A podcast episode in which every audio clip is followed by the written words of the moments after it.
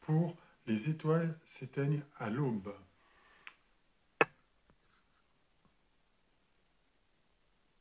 Alors ce live est comme tous les lives concoctés avec que je remercie. C'est notre troisième live de l'année. Sur ce troisième live de l'année, il sera disponible juste après le live en replay, puis dès demain en podcast. Je viens d'inviter euh, Vincent à nous rejoindre et euh, ben, soyez bien là. N'hésitez pas à poser des questions. Vincent va nous répondre. Est-ce que vous m'entendez bien? Salut Vincent. Comment vas-tu? Très bien. Et toi? Tu me vois bien là? Moi, je te vois bien, je t'entends bien. Est-ce qu'en ligne, on nous entend et on nous voit bien? Voilà. On va attendre le retour, mais a priori, si moi je t'entends bien, tout le monde doit bien t'entendre. Bon, bah, Bienvenue bien. à toi. Bah merci. J'espère que Merci tu vas bien. Et euh, c'est un plaisir de te recevoir. Tu es là pour nous présenter ton livre euh, qui est juste sorti, Les étoiles s'éteignent à l'aube. Euh, je vais commencer par te par demander de te présenter, si tu veux bien. Ouais, bien Qui sûr. es-tu? Euh, bah moi, du coup, euh, bah, c'est Vincent Turand. Euh, que je peux dire, je suis illustrateur, auteur de BD, graphiste aussi de temps en temps, et puis maquettiste aussi. Et puis, et puis, puis voilà. Euh, ça, Tu as fait des études d'histoire de l'art? Ouais, j'ai fait des études d'histoire de l'art et d'archéologie. Euh, j'ai poursuivi en fait en archéologie euh, pendant à peu près 7-8 ans. Euh, et en fait, à la base, c'était ça. En fait, je voulais plutôt faire de l'archéologie. euh, et euh, ça s'est transformé après en, en illustration et en BD pour plein de raisons. et du coup, du coup, ouais, ouais, ouais, ouais, principalement. Mais comment on passe de l'un à l'autre? Parce que histoire de l'art, bon, je vois bien. Archéologie, un diplôme de bande dessinée à Paris. Hein? Comment tu passes de l'un à l'autre? Bon, il y a, en vrai, euh, en vrai, tu vois, il y a plein de raisons. Euh, je pourrais dire que, euh, que je, je- c'est compliqué en fait l'archéologie en France, surtout quand tu travailles dans ce dont moi je travaillais pour l'archéologie.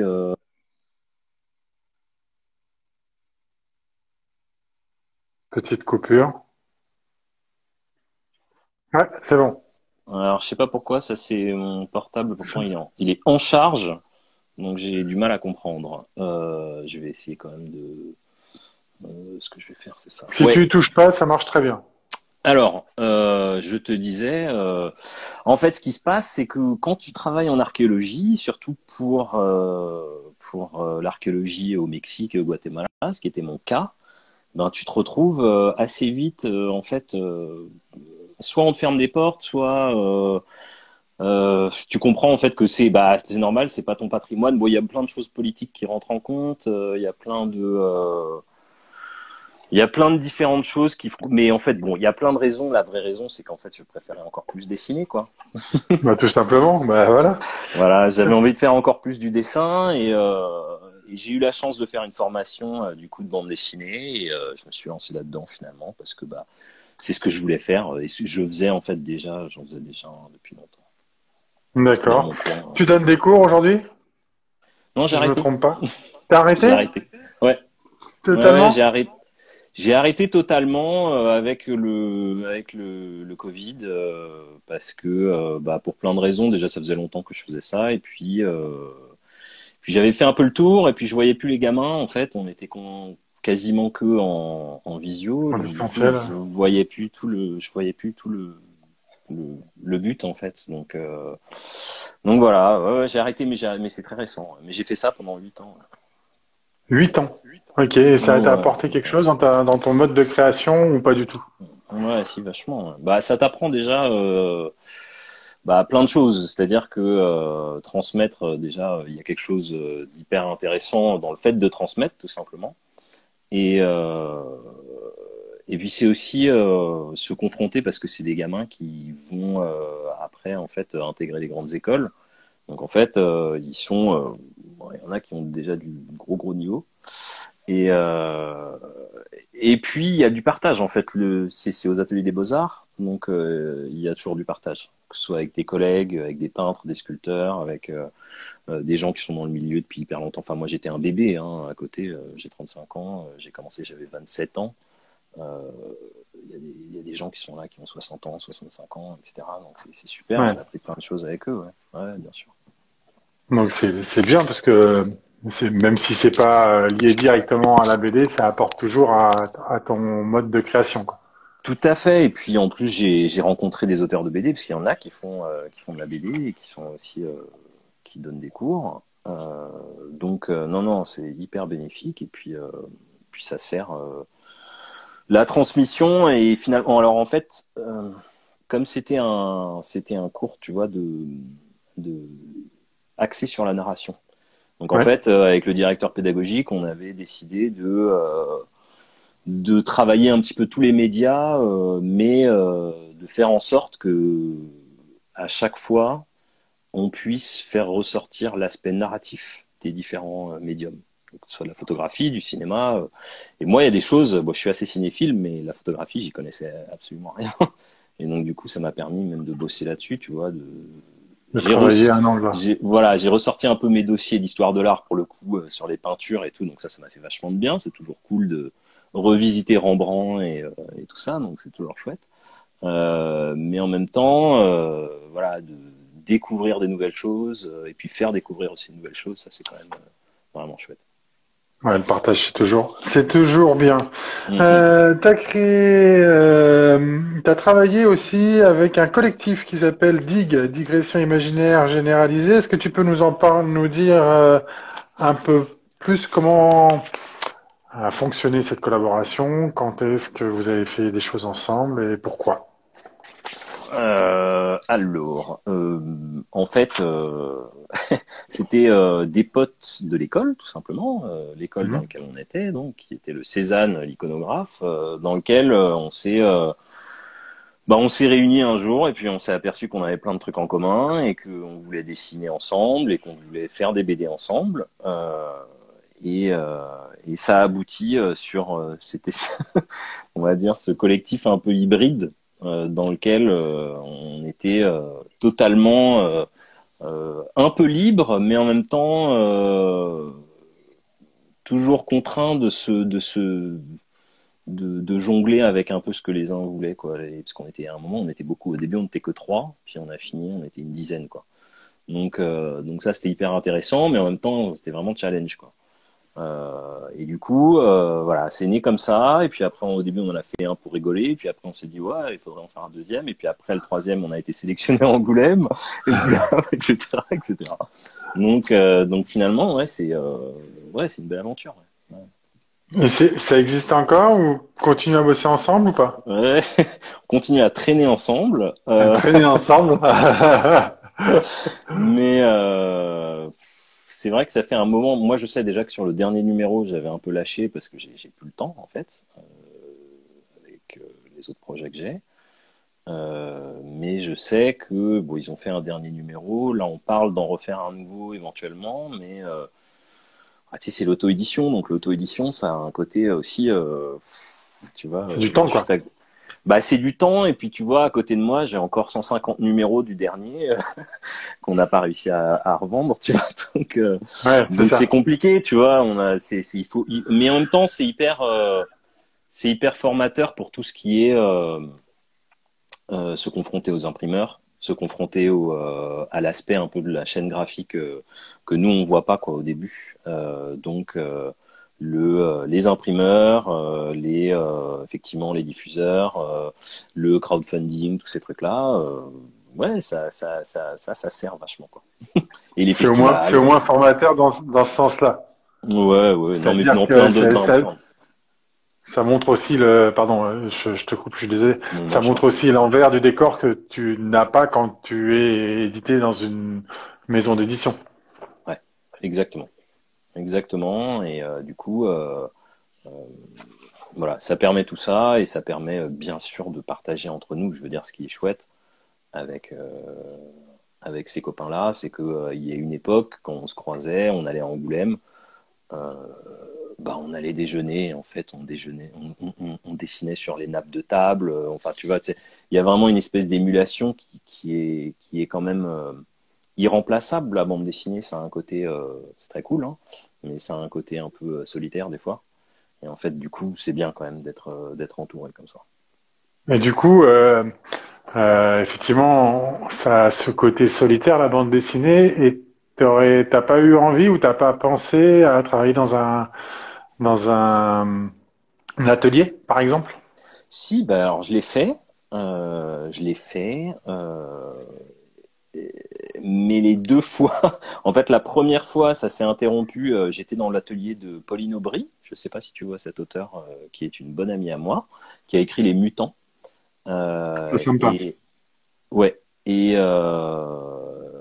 et ensuite, j'ai été amené à être dans l'atelier qui s'appelle un atelier à République qui s'appelle la Villa du Lavoir, qui est l'atelier de d'Aude Picot et de Charles Berberian. Euh, mais en fait, ça a fermé pendant le Covid. donc, euh, donc on a été viré pendant le Covid parce que ça appartient à la mairie de Paris. Donc, euh, donc voilà. Donc en fait, effectivement, non, je serais bien resté, mais il a fallu qu'on parte. donc c'est compliqué. Mais oui, oui, clairement, l'atelier, c'est un truc, c'est un truc, je pense, qui est pareil. Hein, quand tu t'entends bien avec les gens qui sont autour de toi, quand ils peuvent t'apporter plein de choses, il y a quelque chose de super super enrichissant, bien sûr. T'as comment as sorti deux albums avant celui-là, si je me trompe pas. 2017 euh, aux Enfants Rouges, euh, Chemin des Égarés, et en 2019 la Transatlantique. Euh, et c'était chez Magellan et compagnie, je me trompe pas. et donc là, on est sur ton troisième album chez Sarbacane. Ouais. Alors, alors le, le, petit bémol, c'est le transatlantique, c'est c'est pas une bande dessinée en fait, c'est un c'est c'est un roman illustré. C'est un roman illustré, oui. Ouais, c'est un roman illustré, c'est une nouvelle de Stéphane Zweig qui que j'ai illustré en fait. Donc euh, donc c'est pas exactement la même chose. C'est vrai, c'est vrai, t'as raison, t'as raison. euh, mais euh, mais effectivement donc le le, chemin des égarés. Donc, le chemin des égarés, c'est la première. ta question, c'était pourquoi j'ai changé, Nico? C'était, euh, t'es passé donc du coup des Enfants Rouges, Magellan et compagnie, puisque c'est un autre éditeur. Et là, tu arrives en 2022 chez Sarbacane. Euh, c'était deux éditeurs. Euh, alors, du moins, les Enfants Rouges, c'est une plus petite maison d'édition. Je n'ai pas dit que c'était pas une bonne maison d'édition. J'ai dit que c'était une plus petite maison d'édition. Et tu arrives sur un, projet euh, pour une adaptation chez Sarbacane, qui est déjà un éditeur qui est euh, bien implanté, plus grosse structure et surtout qui appartient aussi à un gros groupe euh, maintenant. Alors peut-être pas à l'époque où tu as commencé le projet, je sais pas, je sais pas trop. Euh, comment t'es passé de, des enfants rouges à, à Sarbacane? Alors c'est très très simple, il y a une explication logique. Euh, en fait, euh, euh, ça a commencé avec Magellan et compagnie. J'ai bossé en tant que maquettiste, graphiste pour Magellan et compagnie pendant cinq ans. C'est une maison édition de voyage, donc j'ai j'ai fait de la maquette et du graphisme et je traînais ma bosse sur les salons à porter des cartons et à aller sur les salons de voyage en particulier avec lui et avec d'autres éditeurs de voyage, notamment euh, Transboréal, euh, notamment euh, Elitis, Interval, enfin bon, il y en a plein, euh, mais euh, mais du coup c'était pas du tout de la BD. C'était pas du tout de la BD, mais mais c'était le boulot alimentaire quoi. mais qui néanmoins me permettait, tu vois, d'être quand même dans l'image. J'ai rencontré plein d'illustrateurs grâce à ça. J'ai rencontré aussi des voyageurs, des gens super intéressants. Donc il y avait un côté hyper enrichissant. Et en fait un jour lui déjà me tannait depuis longtemps euh, pour faire euh, un livre illustré. Il savait que je dessinais, il voulait que je fasse ça. Moi, je lui dis, euh, bah non, moi je veux continuer, je veux faire de la BD. mais flash forward, je donc je vais sur les salons, je vais sur les salons, et un jour j'ai mon book sous la main et je croise l'éditrice des Enfants Rouges et on discute et elle veut me signer sur un projet. Donc voilà. Et donc ça s'est fait comme ça. Mais c'est vrai que c'est lié en fait. Et il s'avère que j'ai donc j'ai fait le chemin des égarés. puis je sais pas si tu vois la configuration d'Angoulême, du stand d'Angoulême. Les enfants rouges sont toujours en face de Sarbacane. donc ouais. Et ouais, ils sont toujours en face. Euh, et il s'avère que euh, en face de moi, il y a un bon ami à moi qui s'appelle Pierre-Henri Gaumont, qui euh, qui dédicaçait son livre PR après temps et qui un jour me dit bah, passe passe voir Sarbacane, propose-lui un truc. Il savait que j'écrivais un nouveau projet et c'est ce que j'ai fait. Et, et voilà. Et entre temps, avec Magellan et compagnie, j'avais arrêté de bosser avec lui en tant que en tant que je vais dire full time en tant que maquettiste. Je continue encore à bosser avec lui, mais euh, en tant que directeur de collection, ça c'est autre chose. Mais euh, on avait déjà prévu de faire ce truc-là, donc ça s'est fait. J'avais du temps à ce moment-là, juste après le chemin des égarés. Et puis avec Sarbacane, bah voilà, effectivement, euh, à ce moment-là, je suis venu. Euh, un, je crois le dernier jour de d'un de ces Angoulême, je me souviens plus lequel, et euh, je lui ai dit est-ce que tu as cinq minutes? Et puis, voilà.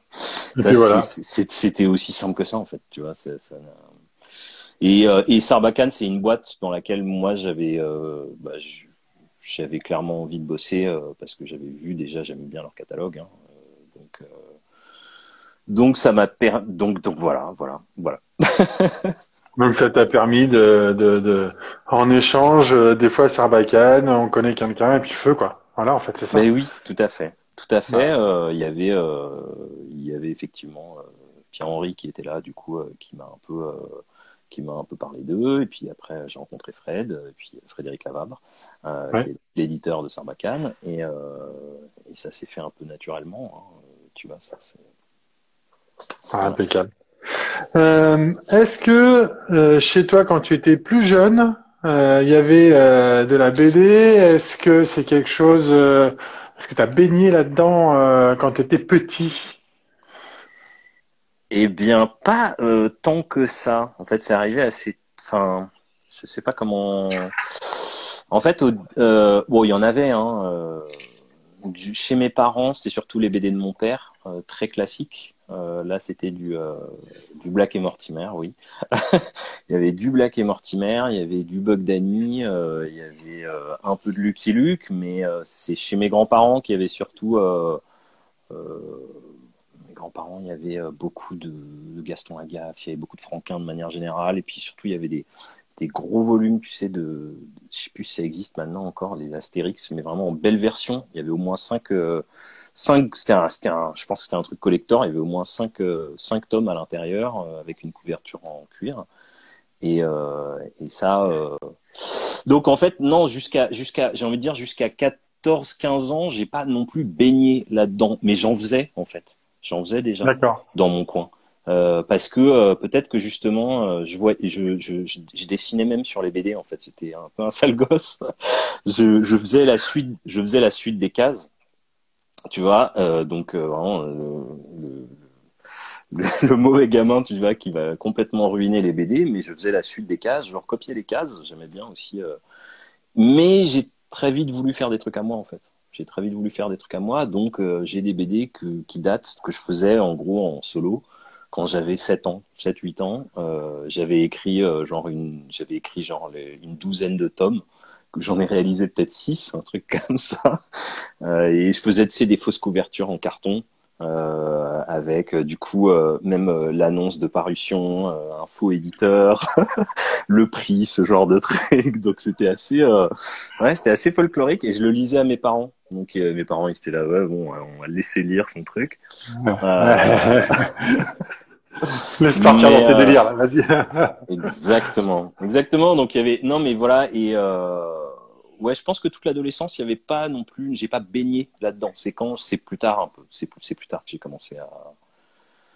En fait, c'est bon, il y a eu toute la phase manga, comme tous les gamins de l'époque. On découvrait Dragon Ball, on découvrait euh, Saint Seiya, Cobra, euh, City Hunter, tous ces trucs-là. Et en particulier, il y avait, euh, je me souviens très bien, une une BD là qui traînait là dans le fond de la Fnac, mais mon père refusait de me l'acheter. C'était une certaine BD qui s'appelait Akira, que tous les gamins voulaient, mais qui était bon voilà pas pour nous quoi. Donc et quand je l'ai découvert, c'était c'était voilà ça a tout changé, mais c'est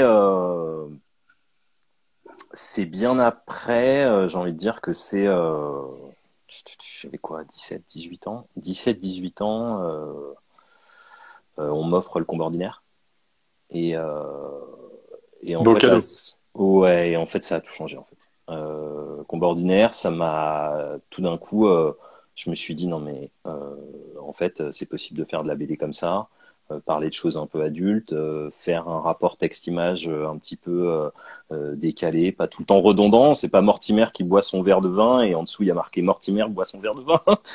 J'ai rien contre Jacobs, mais tu vois, ça faisait un peu, c'est très, c'est ancré dans le, c'est ancré dans le temps. C'était quoi. Ouais. C'est ça.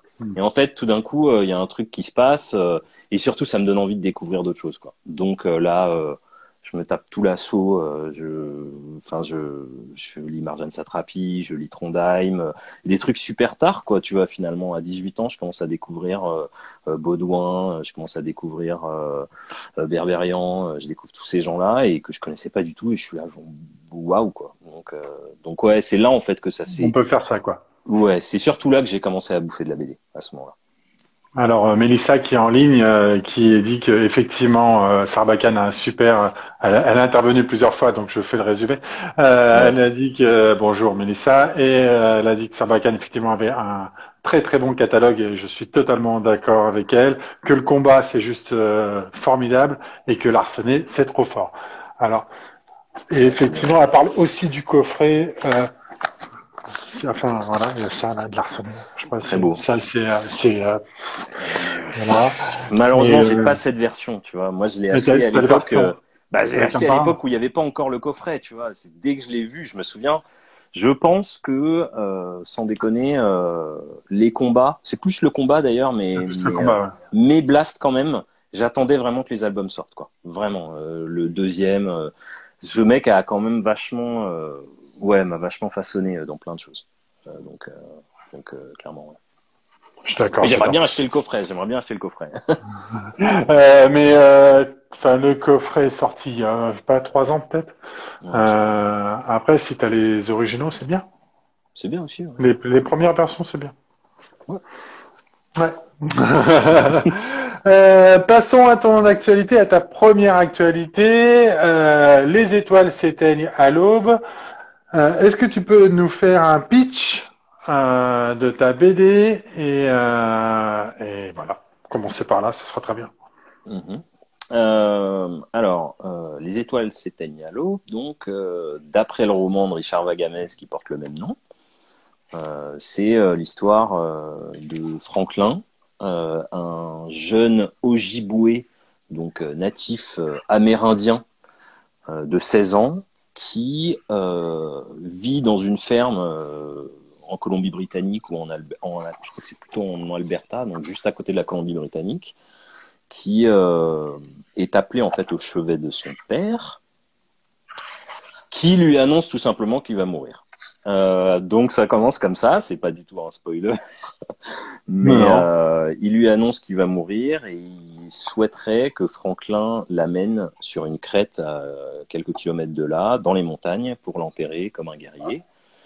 Euh, en sachant bien que Franklin est très habitué à la nature, euh, à monter à cheval, euh, à chasser, en gros à vivre dans la nature parce que la personne avec qui, qui l'a élevé l'a élevé vraiment comme ça et donc il connaît plein de choses sur les Indiens, choses que Eldon, donc c'est le nom du père, ne sait pas du tout puisqu'il a eu une enfance compliquée et surtout il n'a pas du tout vécu dans les traditions euh, Ojibwe, euh, étant jeune et, euh, même plus âgé, quoi. Donc, donc voilà. Tu veux que je raconte encore la suite? Non, je pense que ça va bien. Non, n'en disons pas plus. On va pouvoir développer sur tout un tas d'autres thèmes, mais je pense que le thème principal est posé. après, bah, effectivement, il va accompagner son père à cet endroit, mais voilà, il faut, faut garder un petit peu le, le l'histoire pour ceux qui vont le lire juste après. Euh, ils vont aller le chercher à minuit, ils vont aller taper à la Fnac, à, la librairie pour pouvoir euh, pour pouvoir l'acheter. Euh, Est-ce que tu connais, est-ce que tu connaissais euh, Richard Vagamez, qui est l'auteur du roman à l'origine? Euh, J'avais lu Jeu blanc, euh, son livre d'avant, en fait. Et c'est ça, c'est justement, tu vois, le fait d'avoir beaucoup bossé avec des éditeurs de voyage. forcément, du coup, j'avais lu. J'avais lu, je connaissais de nom, j'avais pas lu Les Étoiles, mais j'avais lu Jeu blanc, qui est d'ailleurs parce que je dois le dire, bon, Fred le sait, on en a déjà parlé. Moi, je préfère Jeu blanc. Je préfère euh, cet autre roman. Euh, mais, euh, mais non, j'avais jamais lu Les Étoiles. D'accord. Et tu l'as jamais rencontré du coup? Bah non, non, non, je l'ai jamais rencontré. Tu sais qu'il est décédé. Oui, décédé en 2017. décédé en 2017. Donc non. Ok. Et tu en as pris connaissance comment du coup de ce roman-là, Les Étoiles? Parce que tu dis que tu l'as pas lu, tu avais lu Jeu blanc. Est-ce que c'est euh, Fred, il t'a, il t'a indiqué ou est-ce que c'est toi qui as dit Fred, je veux celui-là? Non, c'est lui qui m'a indiqué, mais euh, en fait le contexte c'était qu'on recherchait depuis longtemps une adaptation. On a cherché, je crois que j'ai, j'ai, j'ai dû pendant à peu près deux mois euh, lire une trentaine de livres.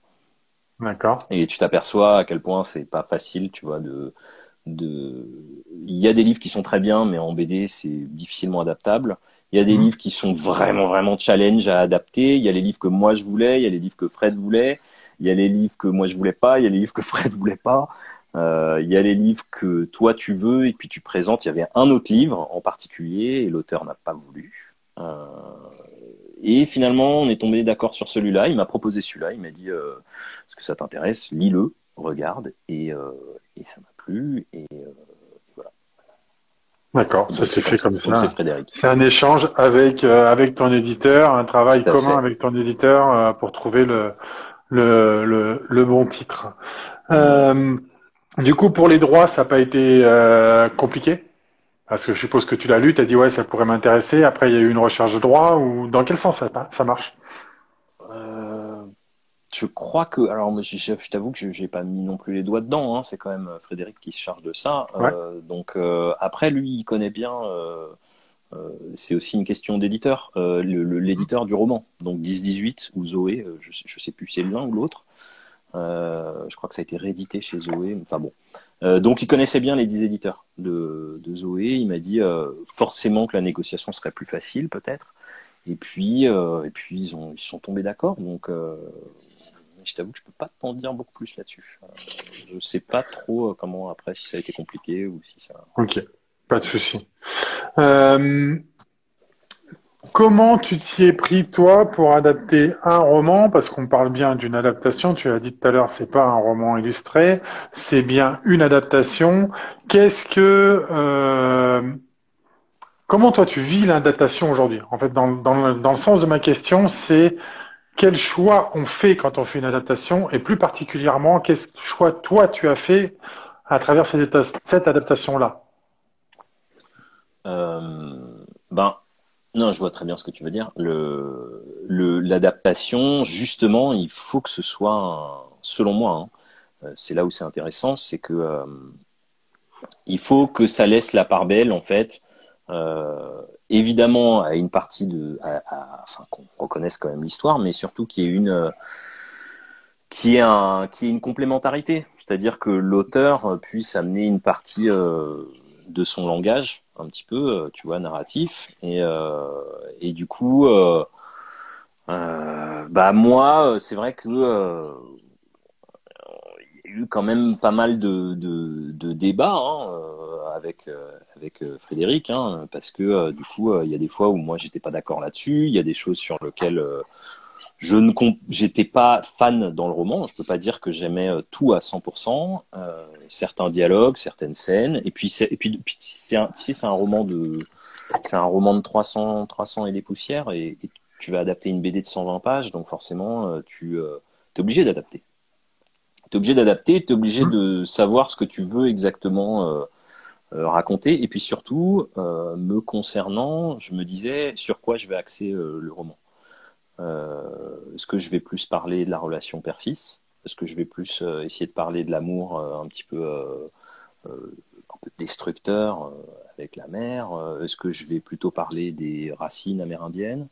Je me suis dit, voilà, c'est sur ça que je dois faire mon choix et de préférence essayer en gros de faire un choix un petit peu différent quand même, même s'il va dans la même direction, on va dire être dans une sur un chemin juste en décalage un peu avec le roman.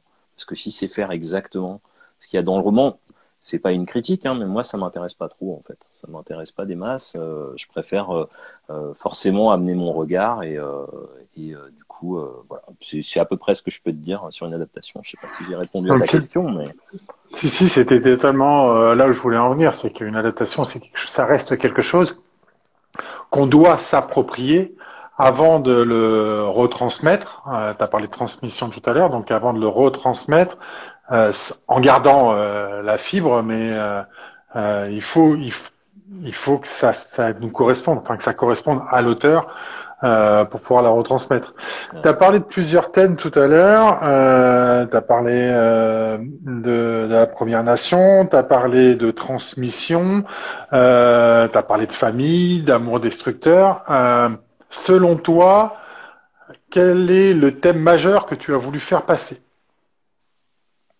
Euh, Moi, j'ai voulu mettre en avant euh, les racines amérindiennes. Euh, et en particulier même les, j'ai envie de dire le, folklore un peu amérindien.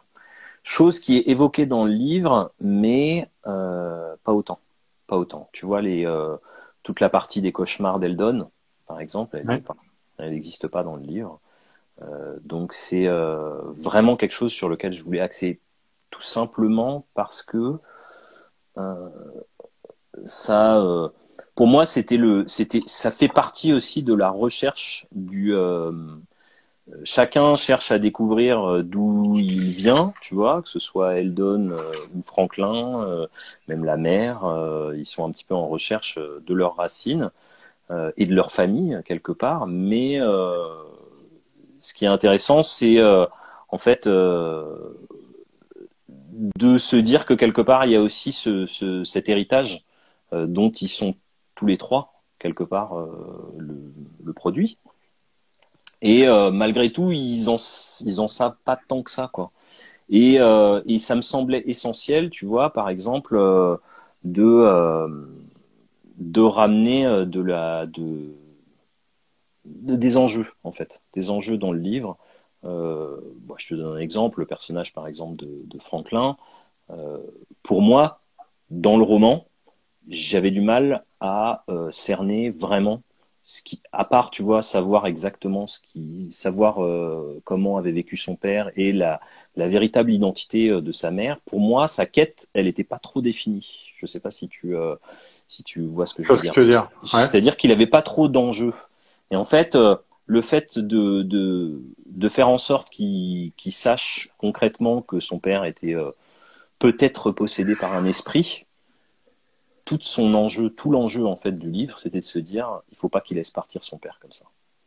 Euh, c'est à lui, exactement, c'est à lui de faire ce travail-là. Et du coup, fallait amener ce côté un petit peu bah, d'adversité, tu vois, qui est une adversité quelque part dans cette espèce de créature euh, un petit peu euh, euh, qui est très cauchemardesque en fait, qui rappelle totalement la, situation dans laquelle se trouve Eldon quelque part.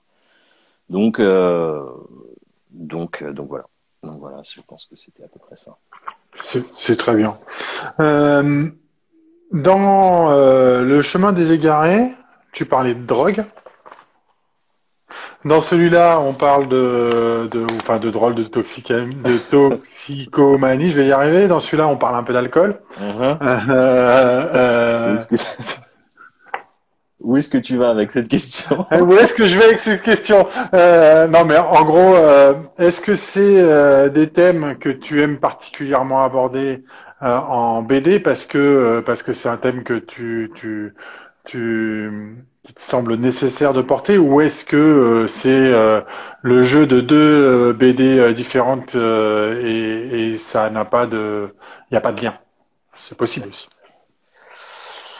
Ah, un peu des deux. Je dirais que en fait c'est un ça m'a toujours ça m'a jamais intéressé de bosser sur des personnages trop lisses Hmm. Peut-être, peut-être que quelque part je le suis pas vraiment, donc c'est pour ça. forcément, on se projette toujours un peu dans ces persos. mais mais il n'empêche que, crois-le ou non, il n'y avait pas un énorme rapport entre les deux, entre les deux bandes dessinées. et je considère que les personnages sont quand même radicalement différents dans là où ils vont, hmm. euh, surtout. Euh, après, euh, en fait, tu finis quoi qu'il arrive toujours par aborder des thèmes qui se fassent assez récurrents, quoi. Ça revient. Il y a une chose que je peux te dire, c'est que je me pense que ce sera la dernière fois que je parlerai de ces thèmes-là, parce que je crois que j'ai fait le tour. Je crois que vraiment que j'ai fait le tour et j'ai envie de raconter plein de choses euh, complètement différentes euh, à présent. Euh, mais en tout cas, c'est vrai que ouais, en fait, c'est un prétexte, tu vois, le, la drogue. c'est pas pour parler de la drogue, c'est un mmh. prétexte pour tout simplement amener effectivement des aspérités à un personnage. ça permet de faire en sorte qu'il puisse soit chuter, soit aller dans quelque chose de meilleur, mais déjà d'emblée en fait ça le ça lui rend bah voilà ça lui donne tout simplement au départ une aspérité quoi donc euh, donc je pense que c'est un prétexte il y a vraiment euh, ce côté là où je me suis en fait facilité la tâche clairement je veux dire j'ai tiré la couette de mon côté en me disant euh, ça va me permettre tu vois d'avoir des pertes c'est vrai que je pense que c'est beaucoup plus difficile de trouver euh, un, un, un, intérêt sur toute une bande dessinée à un personnage qui dès le début en fait est parfait quoi. Euh, donc à faire, à faire. Ouais, non, mais c'est bien, c'est bien que ça pas, que les personnages soient, soient pas toujours parfaits. Effectivement, Mélissa reprend l'exemple de l'arsené, elle dit euh, les écorchés vifs, les écorchés vifs, on connaît, et effectivement, euh, il, sait faire aussi euh, ça. Euh, ça me fait penser ce que tu dis à Pat Perna qui nous disait euh, il y a pas longtemps, donc on a reçu euh, Pat Perna en, live, et qui nous disait aussi que lui, au bout d'un moment, quand il avait fini euh, un thème ou de s'approprier un thème ou de parler d'un thème, il a envie de passer à autre chose et il, il, il veut mettre de côté ce, ce thème-là pour faire autre chose et s'ouvrir. Donc ça me fait penser à ça, effectivement. même si parfois on, on, aborde des sujets, on a besoin de, de changer et de pas se retrouver après toujours euh, cloîtré dans le même univers. Euh, du coup, euh, pour la partie paysage, tu me montres plein de très très belles choses, à commencer par la coupe. comment as-tu travaillé pour essayer de t'approcher le plus possible des paysages bah, du, lieu où se déroule l'histoire? Euh, alors j'ai, euh, il y, a une petite chose que j'ai pas dit dans ma présentation, euh, c'est que je suis né au Canada en fait. je suis né même à Vancouver, donc je suis pas loin de de l'endroit où se passe l'histoire quelque part. Je suis resté sept, je suis resté sept ans à Vancouver et il y a certainement une quantité d'images qui sont restées un peu dans ma tête. Je veux dire, j'ai pas grandi dans les bois, hein. ouais. mais euh, mais je me souviens encore de balades en forêt avec des énormes arbres comme ça. Tu vois, c'est c'est ça, c'est des trucs qui marquent un gosse. Et surtout, euh, on avait plein de vidéos. Mon père filmait tout le temps ce genre de choses. Voilà. Euh, donc déjà, il y a ça. Il y a ce côté familier qui est forcément revenu un petit peu. Euh, et puis après, euh, bah un peu, quand même pas mal de docs, pas mal de docs où je suis quand même allé voir euh, à quoi ressemble la Colombie-Britannique et l'Alberta maintenant. Et puis des influences, alors beaucoup d'influences graphiques sur les montagnes dans le genre de la peinture en particulier, des peintres comme Nicolas Roerich sont des peintres euh, d'il y a quelque temps, euh, mais euh, Nicolas Rouerich, beaucoup de un peintre canadien qui s'appelle Robert Gaine, un autre peintre, Norval Morisseau, qui est un peintre ojiboué, justement. Du coup, c'était intéressant de voir comment il dépeignait sa culture aussi. Et, et pour les, de manière générale, il y a toujours des, peintres qui vont me, qui vont me suivre, euh, qui quelque part, euh, Cézanne est toujours là. Euh, et ça, c'est ça qui, l'histoire de l'art, ça a permis ça, euh, de tomber amoureux de certains peintres. Euh, et vraiment, Cézanne est toujours là, Paul Klee est toujours là. forcément, c'est de la gouache, donc j'ai regardé des choses à la gouache. Puis aussi d'autres BD, donc et des films, beaucoup de films aussi, qui qui peuvent tout d'un coup en fait voilà ça fait tilt il y a des il y a des il y a des décors qui m'ont marqué et tout d'un coup je vais me dire bah ouais ça, c'est assez inconscient en fait. Il y a plein de choses qui sont assez inconscients. Sur les films, euh, c'est assez inconscient. Par contre, euh, ouais, sur les recherches de doc, euh, effectivement, je me perds dans ta question. C'était quoi déjà le début? Non, non, mais c'était très bien. C'est comment tu t'es inspiré, enfin, comment tu as fait pour essayer de, rendre le plus le, plus vivant possible ou, le plus réel possible le lieu, quoi. Ouais. Ben, il y a, y a aussi. Il y a aussi euh, tout simplement euh, l'expérience euh, humaine, c'est-à-dire que moi je suis, je, je, pars pas mal en randonnée des fois, euh, que ce soit en basse montagne, ça m'arrive, que ce soit juste à Fontainebleau, ça m'arrive, ou euh, tu vois, j'aime bien ça, je suis un peu, je suis un peu, j'aime bien la nature de manière générale, donc partir bivouaquer comme ça en hiver, c'est un truc qui me plaît assez. Euh, donc euh, forcément il y a des trucs qui ressortent. Puis j'ai toujours un petit carnet euh, à côté, donc forcément je vais dessiner ce qui m'entoure. Mais, ouais, ouais, ouais. Ok. Quand est-ce que vous avez commencé le projet? À quelle date vous êtes dit ok c'est bon, on fait ça? Ah, T'es dur avec moi. ah ouais, mais j'aime bien poser ces questions parce qu'à chaque fois on me dit je suis pas très très bon en termes de date. Mais oui, parce que surtout, tu sais, euh, après la pandémie, euh, on n'a plus aucune notion. Ça a commencé il y, a, il y a 15 ans, il y a 20 ans. C'est ça, je suis d'accord avec toi. Je crois euh, néanmoins que j'ai commencé, euh, bah, c'est simple, c'est quand j'arrivais à la, à la, à la Villa du Lavoir. Donc euh, cette femme, ce, ce l'atelier d'eau de Picot. Donc c'était, je crois, début 2020. D'accord. Janvier 2020. J'ai commencé le story en janvier 2020. C'est là, c'est là qu'on a commencé. C'est là que vous avez as commencé en janvier 2020. Alors, en janvier 2020, en mai 2020, tu avais fait 30 pages. C'est pas moi qui le dis, hein, c'est sur ton Instagram. C'est vrai? Wow. Fait 30 pages euh, et tu dis euh, il t'en restait encore 100 à faire. Ça veut dire que vous étiez mis d'accord sur 134 euh, à faire? Ouais, on s'était déjà, ouais, ouais, on s'était déjà mis d'accord. Ouais. On s'était mis déjà d'accord. Moi, j'ai besoin de ça. Hein. J'ai besoin de je, j'ai besoin de savoir parce que toute la partie storyboard au départ, toute la partie même réécriture du scénario, hein, il y a toute une mmh. réécriture du scénario. J'ai besoin de savoir tout ce genre de choses, la pagination, le format, tout ça, j'ai besoin de savoir. D'accord. Et jamais tu as eu un moment de, un, un, moment, tu as ressenti le besoin de te dire bon, euh, là, on a dit 130, mais j'en mettrais bien 5-6 de plus ou, euh, 5-6 de moins. ou, 5-6 de moins ou euh, une dizaine ou une vingtaine de plus. ouais, ouais, ouais, non, clairement, clairement. Y a, il y a plein de scènes sur lesquelles j'aurais, j'aurais voulu en fait m'étendre un petit peu, raconter plus de choses. D'autres qui me paraissent un peu, maintenant que je le relis pas, pas, aussi longues, peut-être qu'elles auraient eu plus d'impact. Euh, et euh, oui, forcément, après, il faut s'arrêter un moment, tu vois. Euh, il me semble d'ailleurs que tout au début... Non, je crois que non, on, est tout de suite parti sur 134. Hein. J'essaie de me rappeler, mais bon, c'est toi qui as les chiffres. mais, mais tu vois, je, je, je, Mais clairement, oui, oui, oui ça aurait été bien. Euh, après, c'est la BD, tu vois, comme n'importe quel médium euh, euh, sur le long terme, c'est infini en fait. Tu peux, c'est ça qui est chouette, mais en même temps, ça peut être, ça peut être complètement chronophage, c'est-à-dire que tu pourrais, je pourrais faire un million de pages sur sur ce livre, j'aurais encore des trucs à raconter, quoi.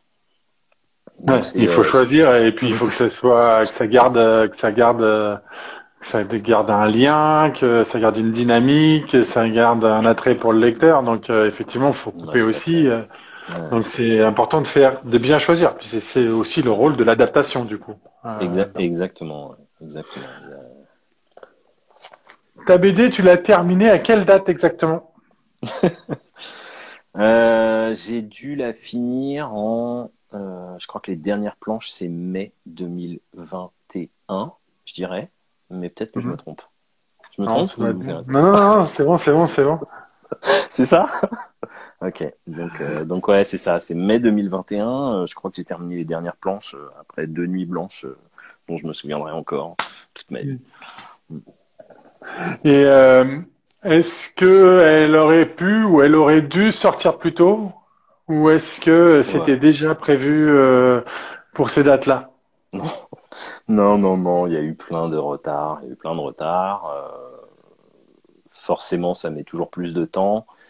Il y en a qui arrivent à rester dans les vraiment dans les clous. Euh, moi, c'est pas mon truc du tout. Moi, j'ai besoin. Enfin, c'est ça le truc, c'est que euh, j'ai pas, il n'y a pas vraiment de règles. C'est-à-dire que je, je suis capable de de faire une planche. euh, j'ai déjà réussi à faire une planche en une journée, euh, comme euh, une planche sur une semaine. Quoi. Donc, euh, donc des fois, ça dépend de la planche, ça dépend de l'état dans lequel tu te trouves, et et puis et puis donc voilà, du coup ça prend du retard. Du coup après en plus il y a des corrects forcément, et avec Sarbacane il y en a pas mal, parce que c'est quelqu'un de très, tu vois, il a vraiment il a une idée euh, très précise sur certaines choses et moi comme je suis aussi un petit peu euh, un chieur je lâche rien Euh, donc tout d'un coup je vais lui dire ouais non mais là ça va pas non là je suis pas d'accord là machin. Mais c'est très bien parce que du coup on a vraiment une relation avec Frédéric très très enrichissante très constructive plein d'allers-retours où on va se dire euh, tout ce qu'on pense. Et on va se dire non non mais là non là oui là non mais là refait et là non je suis pas d'accord etc donc euh, c'est comme ça qu'elle a vachement avancé en fait la BD et, euh, oui non du coup pour revenir à ta question initiale non non ça a pris du retard ouais. Euh, ça aurait dû sortir avant.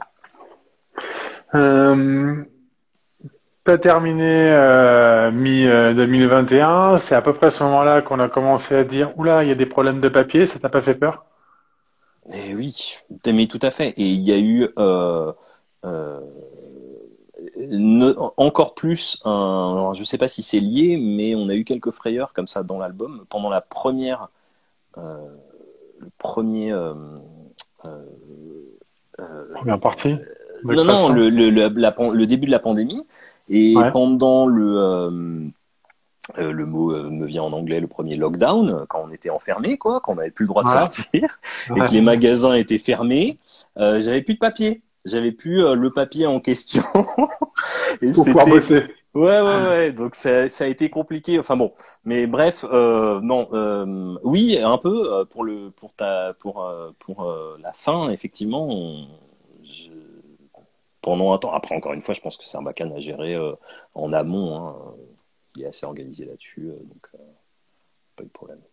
Ok. Combien d'exemplaires? Euh, bah, je sais plus trop parce que euh, Frédéric en a rajouté, mais je crois que ça tourne autour de 10 000. Euh, Bien, il me 10 000. semble. J'ai pas les Euh, chiffres. Il me semble que c'est, il me semble que c'est entre 8 et 10 000. Euh, C'est bien, 8, euh, 8 et 10 000. C'est ouais, un, ouais, ouais, c'est un bon chiffre. Ah, ouais, ouais, ouais, ouais, clair, clairement. Tu fais une bonne confiance. Euh, ouais, ouais, ouais, c'est un peu de pression, ouais, mais ouais. ah oui, la confiance va avec la pression, je pense, de toute façon, dans, dans tous les cas. Est-ce que t'as pas envie, euh, eu envie, euh, toujours dans cette notion de, de pagination, de rajouter à un moment euh, un truc contemplatif, une belle double page?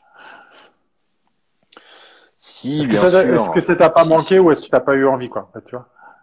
Si, et puis, euh, si je peux me permettre d'étendre sur la question, euh, de manière générale, j'ai eu aussi envie de sortir un peu des fois des clous euh, du, style de la BD, quoi, tu vois, de, tout d'un coup partir dans un registre un peu différent, parce qu'il y a plein de choses où je me suis dit, ce style, il faut que je m'y tienne euh, sur, parce qu'elle elle colle bien à la narration, elle colle bien euh, à l'histoire, Euh, mais évidemment, parce qu'en plus, il y a plein de il y a plein de scènes de paysages dans le livre. Euh, Vagamès décrit vraiment bien la nature.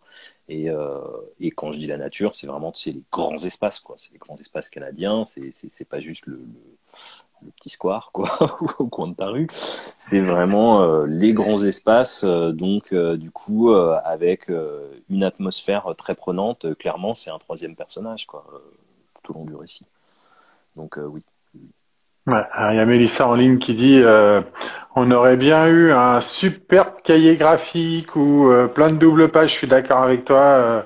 Il faut que Sarbacane il nous sorte une version, une version avec des, C'est ça. il faut le dire, il faut lui dire.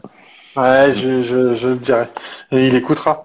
Euh, euh... En juillet 2020, tu as posé euh, les bulles sur euh, tes dessins et tu dis qu'il y a une erreur de typo. Est-ce que ça te parle? Un problème de typo en juillet 2020. Ah oui, non, alors c'était pas un problème de typo, c'était qu'on n'avait pas encore trouvé ma typo et on n'était pas encore sûr euh, de ce que ça allait être. Et je crois que du coup, j'avais mis une typo test un peu. Ouais. Et en fait, figure-toi qu'on a cherché la typo pendant quelques temps. Et, euh, et, et, et, en fait, bah, la, la, solution était la plus simple du monde. J'ai commencé à écrire et j'ai commencé à écrire, tu sais, dans ces logiciels où tu remplis des cases. Ouais. Et finalement, du coup, la typo, c'est la mienne. C'est vraiment la mienne. Donc ça, ah, j'allais, j'allais justement te demander, est-ce que tu n'avais pas eu envie du coup euh... C'est la mienne. C'est vraiment mon écriture euh, et, euh, et, ça c'est chouette. Ça c'est chouette parce que euh, parce que au moins euh, comme ça, on, je peux pas dire que elle va pas avec le dessin parce que les deux sont de moi. Logiquement, ouais. si ça va pas, bon, euh, peut-être que peut-être hein, pas. Il y a peut-être il y a toujours mieux, hein.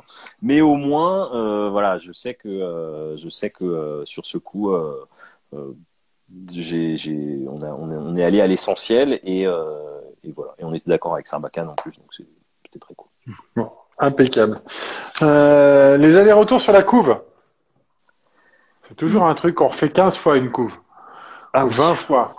Combien de fois vous avez fait euh, d'aller-retour sur la couve ou, ou euh, euh, est-ce que cette couve s'est assez vite imposée Combien de temps t'as mis pour le faire enfin, bon, ouais. J'aimerais bien que Fred regarde là. Je sais pas s'il regarde.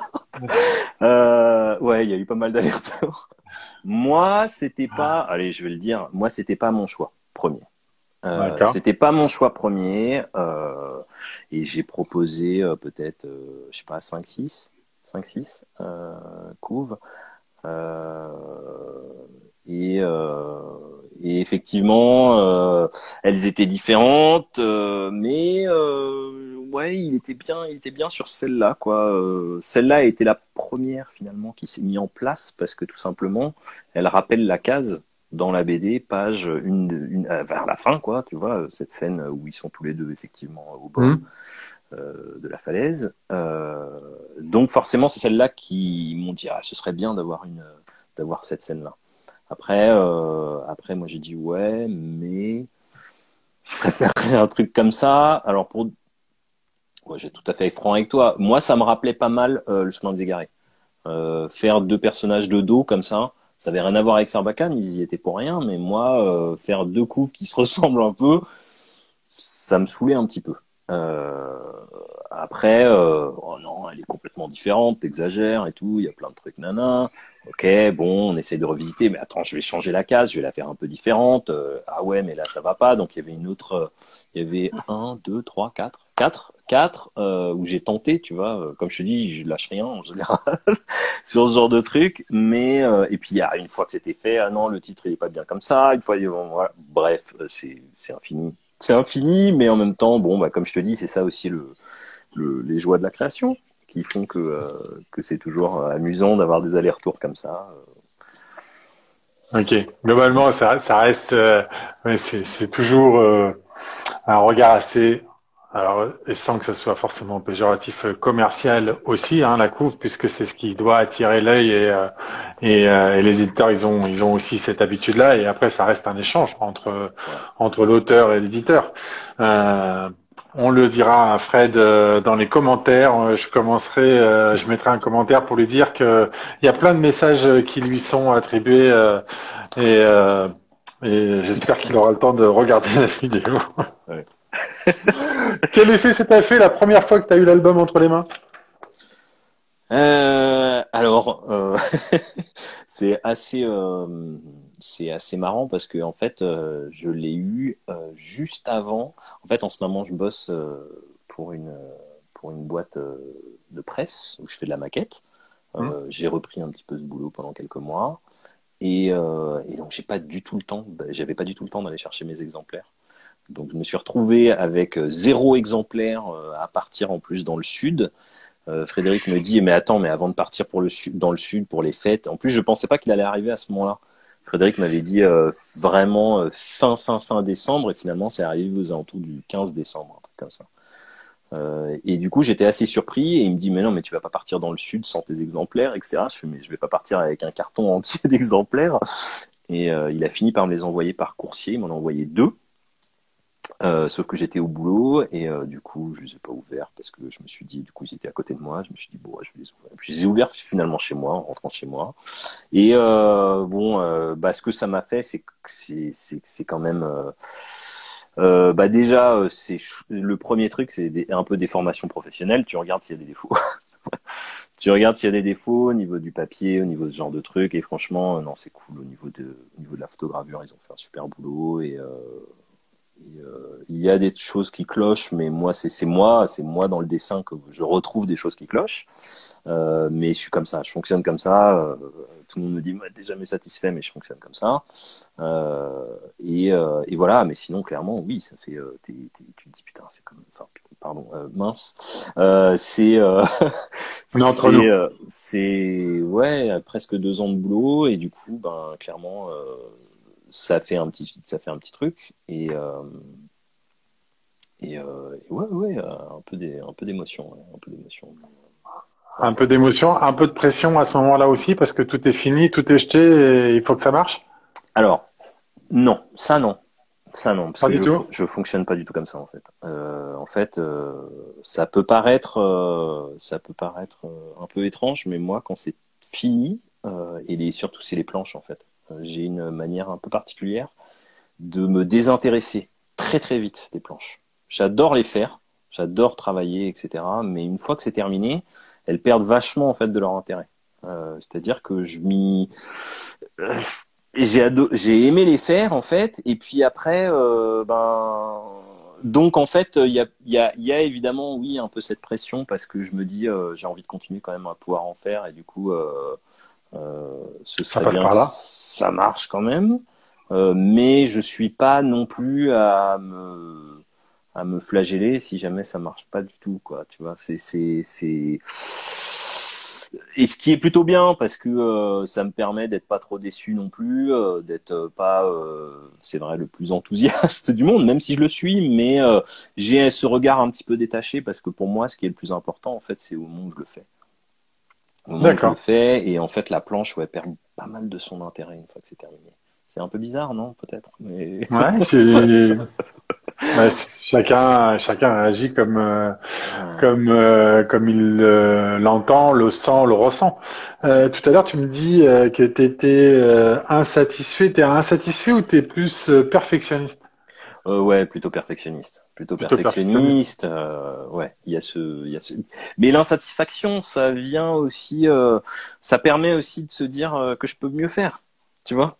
C'est ça mmh. qui, euh, qui, qui, qui me permet toujours d'avancer, c'est de me dire, bah là, je sais que je peux mieux faire, là, je sais que je peux amener autre chose, etc. même si il y en a où clairement il y a des planches où je me dis c'est bien, elles, elles communiquent quelque chose, elles fonctionnent, elles fonctionnent. Je vais rarement dire, par exemple, je dis rarement cette planche est trop belle. Je vais dire, elle fonctionne. Elle fonctionne. D'accord. ok. Est-ce que tu peux euh, nous dire euh, comment tu travailles, comment tu organises tes journées euh, Tu nous as dit que tu faisais, comment tu fais ton story, comment tu dessines. alors, tu l'as plus ou moins dit tout à l'heure, mais en numérique ou pas. Enfin voilà, explique-nous un petit peu tout ça. Euh, spécifiquement pour cet album? Bah, Pour cet album-là, oui, euh, en l'occurrence. Ouais, parce que euh, du coup, c'est vrai que, que là, forcément, le, le, médium fait que je suis en tradi, forcément. Là, je suis entièrement en tradi. donc, gouache et crayon de couleur. alors, comment je fonctionne? Comment s'organise tout le processus? Très souvent, euh, je vais quand même. Enfin, là, c'est l'adaptation, donc en fait, non, pas très souvent, mais pour ce, pour le coup, déjà, j'ai relu peut-être deux ou trois fois le livre euh, avant de le refermer, mais je l'ai refermé pour toujours. C'est-à-dire que euh, je m'en suis pas euh, inspiré ligne par ligne, etc. Je me suis juste, c'est resté dans ma tête. pas replongé dedans, quoi. Non. Non, non, j'ai noté peut-être une ou deux phrases, tu vois, vraiment, ou euh, un ou deux moments vraiment qui étaient clés, euh, mais c'était vraiment, euh, ça permettait en, en, même temps, du coup, d'amener ma patte. une fois que j'ai fait ça, je réécris, je réécris entièrement le script. Donc là, je réécris scène par scène, je fais un séquencier, hein, et scène par scène, je vais apposer du dialogue, je vais mettre de la description, etc. Une fois que ça c'est fait, euh, je commence un, une sorte de mini story, euh, mais euh, exclusivement pour moi, dans le sens où personne d'autre peut le comprendre. Je fais un, un, tout petit truc, en fait, vraiment en, en, en pâte de mouche, mais ça me permet moi déjà d'organiser, puis tu vois, d'avoir un premier jet qui me permettra limite une fois que je ferai le deuxième story de s'il y a besoin de changement. Je dis non, ça fonctionne pas, il faut que je le refasse. Donc le premier story, c'est en pâte de mouche, donc ça, ça dure vraiment deux secondes. Je fais la planche entière euh, comme ça au stylo, etc. Et après, euh, je le fais en, tu vois, en format euh, déjà euh, beaucoup plus grand.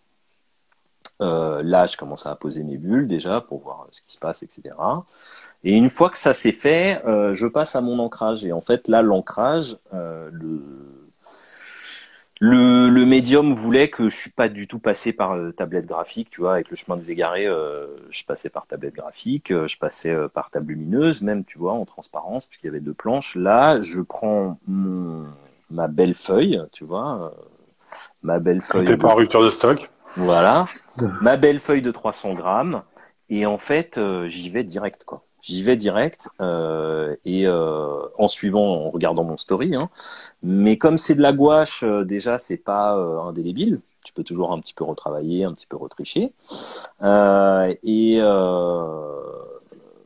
et après, j'appose le crayon de couleur et, et, voilà. Alors au début, je crois que je faisais un, un, mini crayonné au début, même au crayon de couleur. Et puis après, je me suis dit non, non, non, non. Il faut que il faut que ce soit plus instinctif. Il faut que il faut que les persos soient euh, mieux sentis, il faut qu'il y ait un truc, et en fait, y aller directement, ça permet, euh, ça permet aussi ce genre de choses, quoi. Donc, euh, donc voilà, euh, c'est euh, ouais, à peu près comme ça que ça se passe. Tu as fait tout ton story et après tu as, as, as, fait la partie dessin, ou est-ce que tu as fait story, tu fais 10 pages dessin, 10 pages dessin, 10 pages dessin? Non, non, je fais tout le story. Je fais tout, le story. Je fais tout le story d'abord. Et en fait, le fait d'avoir, tu vois, trois étapes comme ça, euh, avec un mini story, un story normal, puis après se lancer sur l'ancrage, ça me permet, voilà, de, tu vois, de mûrir un peu le truc. Ça me permet de mûrir le truc. Et comme ça, quand j'arrive au moment de l'ancrage et que je vois même qu'une case fonctionne pas bien, je dis ah, ah, attends, je vais essayer de refaire ça et tout. Ça me permet, tu vois, de cette gestation, en fait, elle, elle, est bénéfique parce que du coup, euh, forcément, tu retravailles tout de suite euh, la mise en scène, tu retravailles la compo. Euh, voilà, ça permet en fait, euh, ce, effectivement, cet aller-retour euh, dans ta tête où tu t'aperçois que quelque chose ne fonctionne pas quand elle arrive en couleur ou quand elle arrive au format, au grand format. donc, surtout que là, c'est pas du tout le même format parce que tu sais, les originaux sont en 28-38, donc mmh. presque à 3. Hein. Donc donc voilà. Voilà, voilà. Mais non, tout le story est toujours écrit. Euh, moi, j'arrive pas à faire un, j'arrive pas. Euh, même tous les dialogues sont écrits parce que euh, sinon je me perds. Sinon je me perds vraiment quoi. Même si après, forcément, tu vois, tu modifies un peu. Tu modifies un petit peu, t'amènes quelques changements.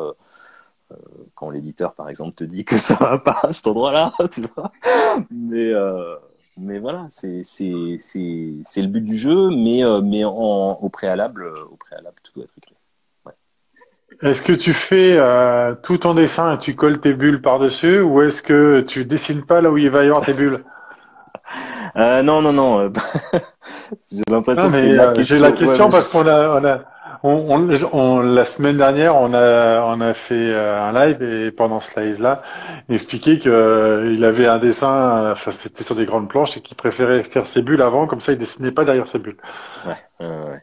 Euh, ben non, en fait là je savais dès le début, euh, je m'étais dit que j'allais vraiment tout dessiner, que j'allais tout peindre en l'occurrence.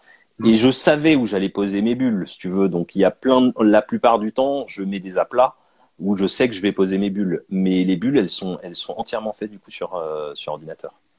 Je les trace après sur ordinateur et j'appose cette fameuse typo, donc ma typo, euh, après. Donc les originaux, en fait, elles ont pas du tout de bulles. Elles ont pas du tout de bulles.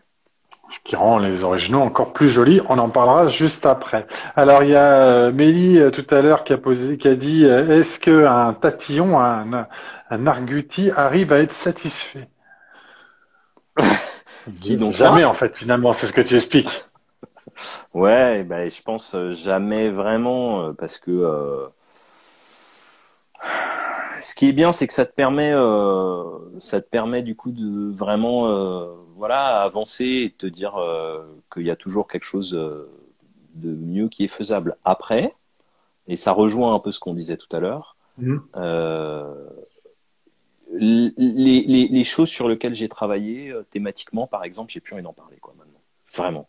Euh, c'est-à-dire que euh, pour le chemin des égarés, je savais que ça allait être euh, la dernière BD où j'allais parler de drogue comme ça. Bon, il s'avère que j'ai reparlé d'alcoolisme, mais mais mais tu vois, par exemple, même géographiquement, j'ai pas très envie de refaire une BD qui se passe en Amérique.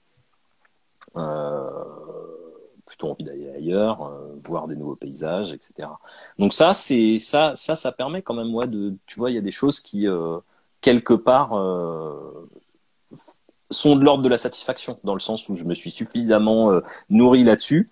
Maintenant, c'est bon, je peux passer à autre chose. D'ailleurs, ça m'intéresse beaucoup moins, tu vois. D'accord.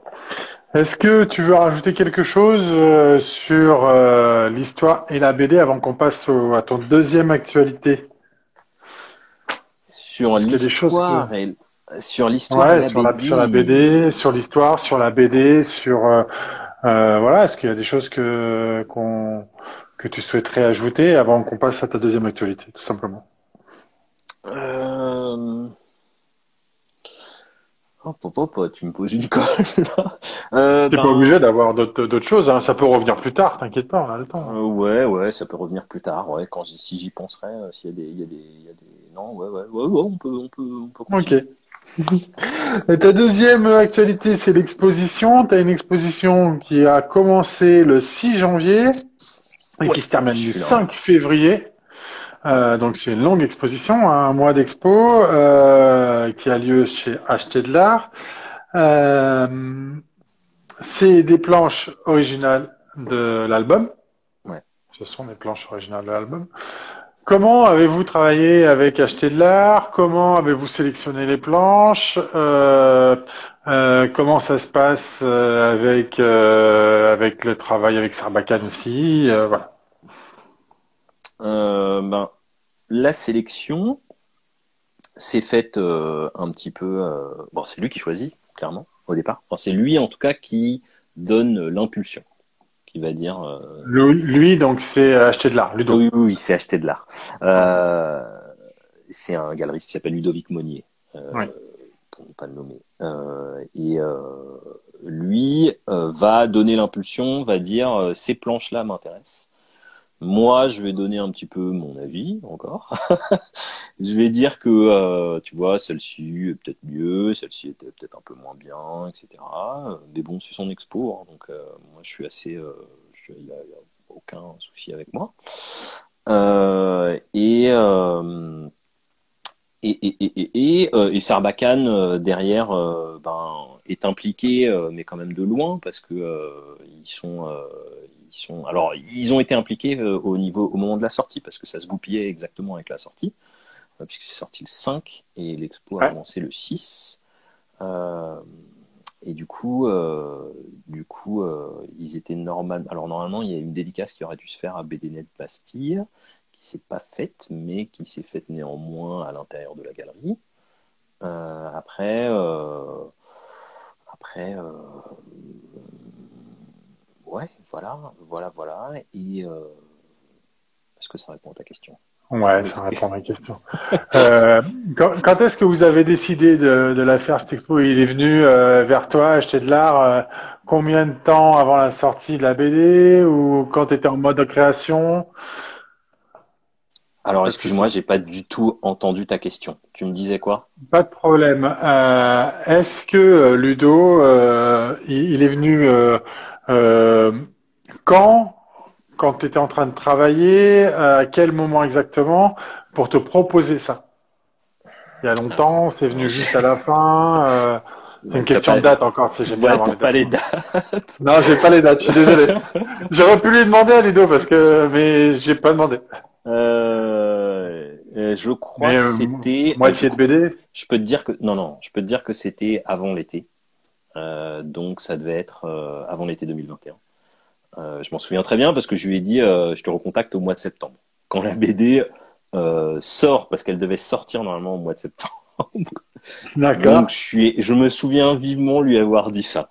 Euh, et donc je crois que ça devait être aux alentours de, ouais, j'étais sur le point de finir, j'étais pas loin de finir euh, quand il m'a contacté et il m'a demandé effectivement s'il était, si j'étais intéressé euh, pouvoir exposer euh, des planches de l'album. Bah, tu vas déjà les voir. Il voulait les voir. Il voulait savoir si c'était que des planches en tradi, euh, les formats, etc. Et je lui dis bah oui, oui, euh, pourquoi pas. euh, écoute, je passe te voir euh, à partir du moment où c'est fini. euh, et, euh, voilà. Et non, alors non, même je crois que je, me demande, j'avais déjà fini, mais en fait les planches étaient en, en à la photogravure. Les planches étaient à la photogravure déjà, donc je les avais pas en fait. Elles étaient chez Sarbacane. Euh, et du coup, euh, du coup, c'est pour ça que ça a attendu septembre, effectivement. Ok. Combien de planches tu exposes? 30, 32, je crois. Euh, attends, euh, il y en a, il y en a, il y en a trois qui sont des illustrations euh, un peu à part. Euh, Il y a une couve euh, et le reste, du coup, ça fait, euh, ça fait 30. 30 piles plus ces quatre là. Voilà, donc D'accord. 34, 34 en tout. 34. Euh, qu'est-ce que ça t'a fait qu'on te propose euh, d'exposer euh, euh, voilà, voilà, qu'est-ce que tu as ressenti quand il est venu te chercher et puis après de voir l'expo une fois euh, une fois installé parce que je pense que ça doit être quelque chose. Oui, c'est surtout ça en fait, parce que quand il vient te chercher, bon, euh, tu te dis, ok, c'est cool, ça, ça, bah forcément, c'est hyper, c'est hyper motivant, mais c'est surtout le la voir en fait, c'est voir l'expo euh, qui est euh, qui est prenante et qui, euh, ouais, euh, il a mis ça sur, sur- surtout qu'il a vraiment mis, il a fait une bonne installation et euh, c'est euh, bien mis en scène quoi, donc donc non, oui, ça. C'est un peu, euh, alors, euh, tu vois, c'est contradictoire avec mon caractère quand je te disais que je me détache des planches, parce que tout d'un coup, c'est comme si on me les remettait, on me dit, hey, c'est toi qui as fait ça, c'est toi qui as fait ça. Donc toi, t'es là, oui, c'est vrai, c'est moi qui ai fait ça. Euh, alors après, ce qui est intéressant, ce qui est euh, amusant, c'est que quand tu vois les planches, euh, les gens te disent, ah ouais, celle-là, ça fonctionne, ou celle-là. Et puis toi, tu te rappelles de la galère que ça a été à ce moment-là quand tu as fait la case et euh, de tous ces trucs-là, ou euh, du moment où tu as passé cette nuit blanche à 2 heures du matin, tu es là, je me souviens de cette case, j'en pouvais plus, etc. Tous les moments, euh, c'est aussi ça la BD, ça, ça te permet de te rappeler de tous ces trucs-là, qui font que forcément, non, c'est hyper... hyper gratifiant et hyper sympa et, euh, euh, clairement euh, non non ça fait plaisir ça fait plaisir. Alors il y a Mélissa qui a, vu l'expo et qui a aussi dit quelque chose en lien avec la, couve tout à l'heure, qui dit que l'expo est superbe et qui dit qu'effectivement elle a été plus attirée sur la preview de l'expo que sur la couve. Et c'est la preview de l'expo qui lui qui l'a amené à, à lire le, le livre et, et sûrement aussi euh, bah, les les échanges qu'elle peut avoir. Mais bon, là, c'est ce qu'elle nous disait tout à l'heure. Donc, euh, ça veut dire aussi peut-être que euh, euh, certaines images que tu as choisies euh, sont peut-être quelque part aussi des images qui auraient pu faire des coupes. exactement Petite, euh, petit message à Fred qui regardera demain. c'est pas moi c'est pas moi qui l'ai dit hein.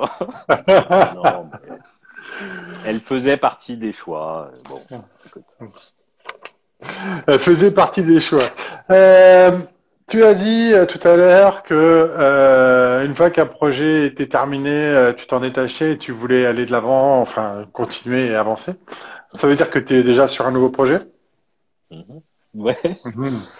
Ouais, ouais. Alors, en fait, euh, depuis assez longtemps, parce que c'est même pendant le, bah, la, la, la pandémie euh, a, a- sur moi a eu un effet euh, assez euh, j'ai vachement écrit en fait.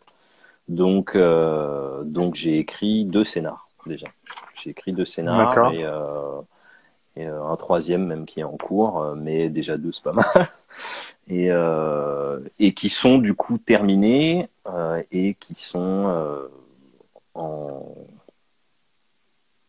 très prochainement en lecture avec Sarbacane. Je suis en train de le faire relire un petit peu par-ci par-là. Et, euh, voilà. Donc euh, pour l'instant, il n'y a rien de graphique. Enfin, il y a quelques trucs, il y a quelques trucs graphiques, mais euh, il y a surtout tout est écrit et tout est tout est déjà bien pensé. En tout cas, même si ça a besoin forcément un petit peu de maturer. Mais mais voilà. Des histoires à toi, pas l'adaptation Ouais. en scolaire, on est bien d'accord. Ouais, a priori, ce serait ça. euh, ça m'intéresserait aussi des adaptations, hein, euh, mais euh, mais c'est vrai que euh, ça m'a manqué un petit peu quand même quelque part d'écrire un truc à moi et euh, et j'ai vu avec l'adaptation quand même pas les limites, mais on va dire les endroits où je pouvais un peu me cogner. C'est-à-dire, euh, ce qui est bien, c'est quand tu écris toi-même, ça te permet aussi, euh, bah, encore cette expression que j'aime bien, de tirer la couette de ton côté. Et en gros, euh, de se dire, euh, bah là, j'ai j'ai- j'ai- j'ai en- j'ai envie, euh, par exemple, de, de dessiner une ville, mais de pas la nommer, quoi, et de, de savoir que ça se passe juste euh, sur une côte méditerranéenne euh, dont on ne connaît pas le nom, on s'en fout finalement. Euh, c'est ça aussi que ça permet, quoi. Donc euh, oui, des histoires à moi. ouais. Ok. Euh, et euh, du coup, est-ce que tu aimerais, alors peut-être pas maintenant, mais est-ce que tu aimerais travailler en collaboration avec d'autres personnes ou est-ce que ça te semble compliqué aujourd'hui, Hmm. dans un sens ou d'un autre, écrire un scénario pour quelqu'un ou dessiner pour quelqu'un qui t'a fait un scénario?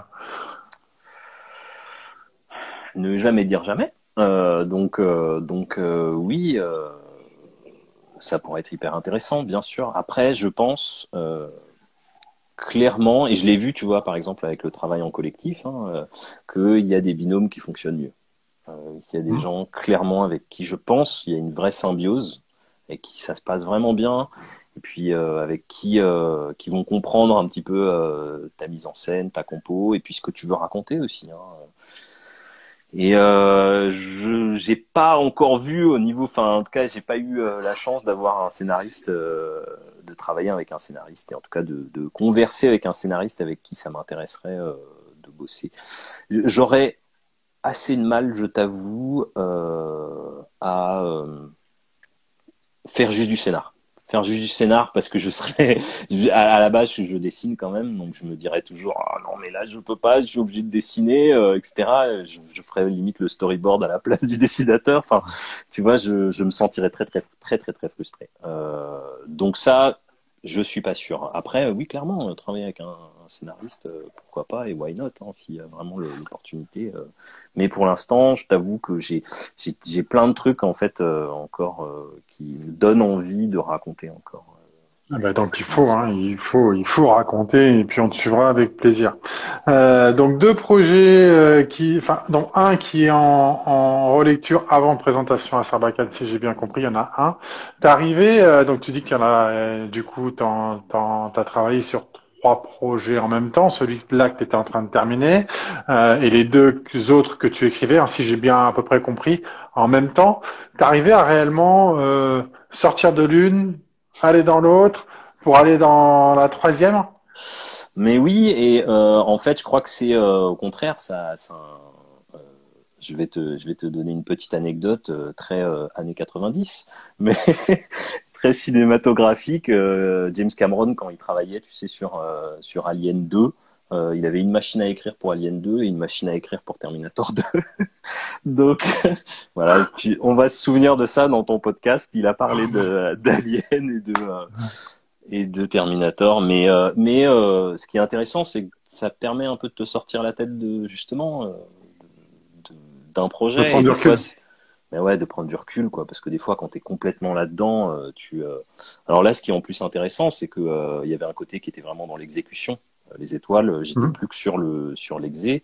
Donc je peignais, je peignais, je peignais. Et tout d'un coup, je me dis, ah, j'ai juste envie d'écrire, tu vois. L'autre côté, c'était j'allais sur mon ordi, je me foutais sur mon canapé et j'écrivais, quoi. Ou j'allais dans un bar, ou j'allais dans un café, ou j'allais dehors et j'écrivais. Euh, euh, Donc ça permet en plus, euh, tu vois, effectivement, de complètement de sortir la tête, surtout que c'est des projets radicalement différents. Euh, celui sur lequel qui est en relecture est beaucoup plus, on part dans de l'humour noir, euh, quelque chose d'un peu thriller. Ça se passe plus du tout euh, dans, dans des grands espaces. Donc euh, oui, oui, non, au contraire. Non seulement j'y arrive, mais enfin je crois que j'y arrive, euh, mais euh, je, c'est assez bénéfique en fait. J'ai besoin de ça quoi. Si- Sinon, euh, être tout le temps, t'as la tête dans le guidon quoi, tout le temps dans le même truc, surtout que c'est bon. T'as bien vu que les étoiles, c'est c'est un super livre, hein, mais c'est quand même une atmosphère assez pesante. C'est dense, dans- hein, on est bien d'accord. Hein. voilà, c'est assez dense, donc euh, clairement, j'ai envie de dire que c'est presque salvateur un peu de de sortir euh, un petit peu la tête de ça, quoi. Ouais, de respirer, et de pouvoir respirer et de, de penser à autre chose un petit peu aussi. Tout à fait. ouais. Tu m'étonnes.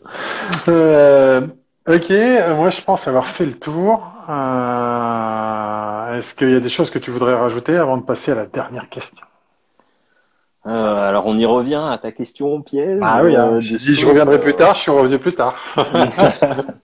Mais t'es pas obligé d'en vouloir rajouter, on a, on a bien brossé le sujet, je pense. Bah sur l'album par exemple, bah j'aime, bah ton avis tiens à toi, qu'est-ce qu'il y a des, est-ce qu'il y a un, est-ce qu'il y a par exemple un, un, un- quelque chose que tu as trouvé en tout cas euh, qui euh, qui peut-être euh, ouais ça m'intéresse de savoir euh, quel est par exemple euh, un instant qui t'aura marqué et quelque chose qui fait que tu t'en souviendras en un des instants qui m'a marqué, alors faudrait que je le retrouve, c'est plutôt vers milieu fin quand il aborde le sujet de sa mère.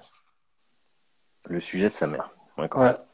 Donc euh, quand il a, quand quand il arrive à ce moment-là et que et que et que finalement on comprend que tout tout n'est pas si simple. ah oui J'essaie de pas spoiler, tu vois ce que je veux dire? Euh, ok ok Euh, ok oui oui, oui. Et ce moment-là, euh, ce moment-là m'a bien marqué et euh, et un autre après c'est toute la partie qui se passe dans la neige. J'ai trouvé que c'était magnifique.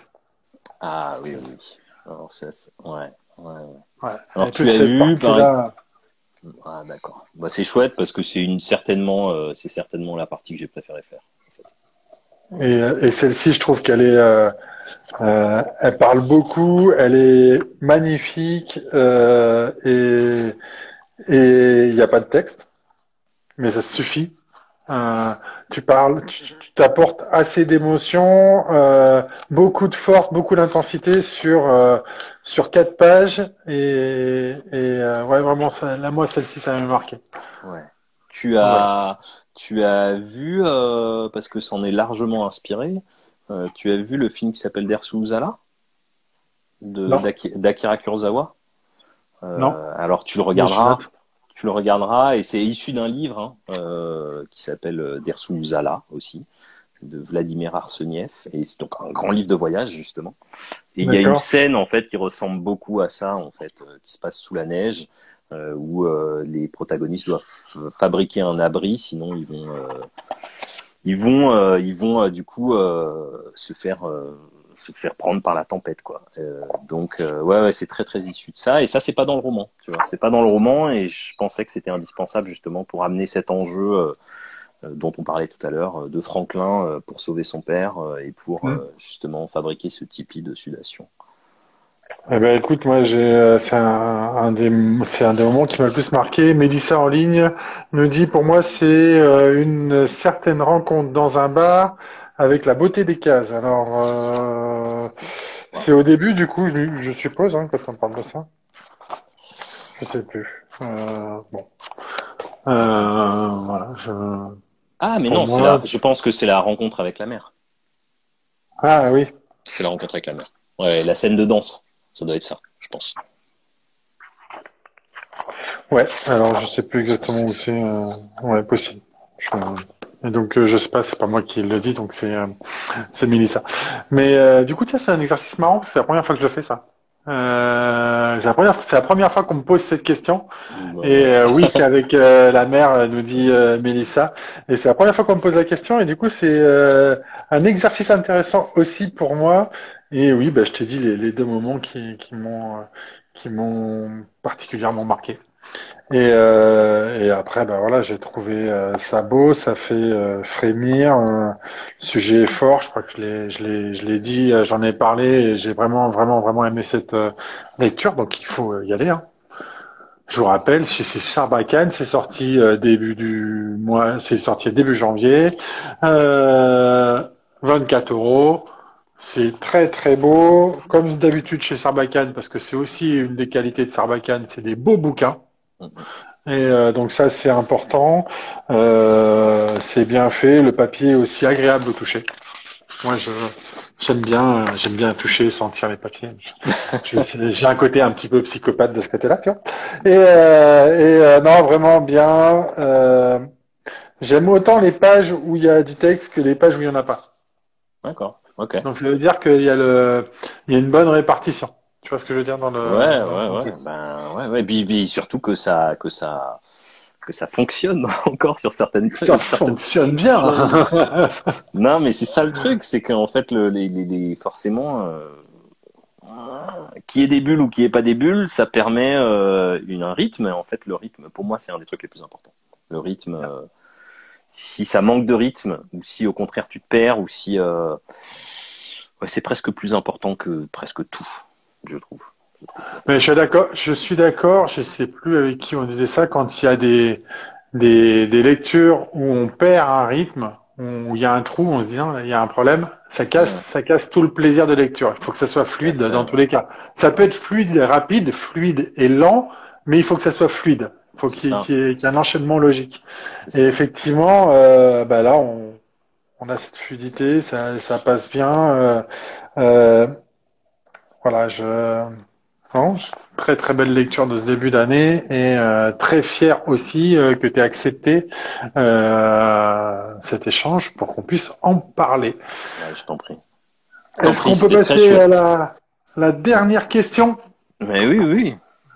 Alors, quelle est ta dernière lecture graphique qui t'a qui t'a marqué, qui t'a plu Dis-nous-en plus et si tu l'as, bah, montre-la nous.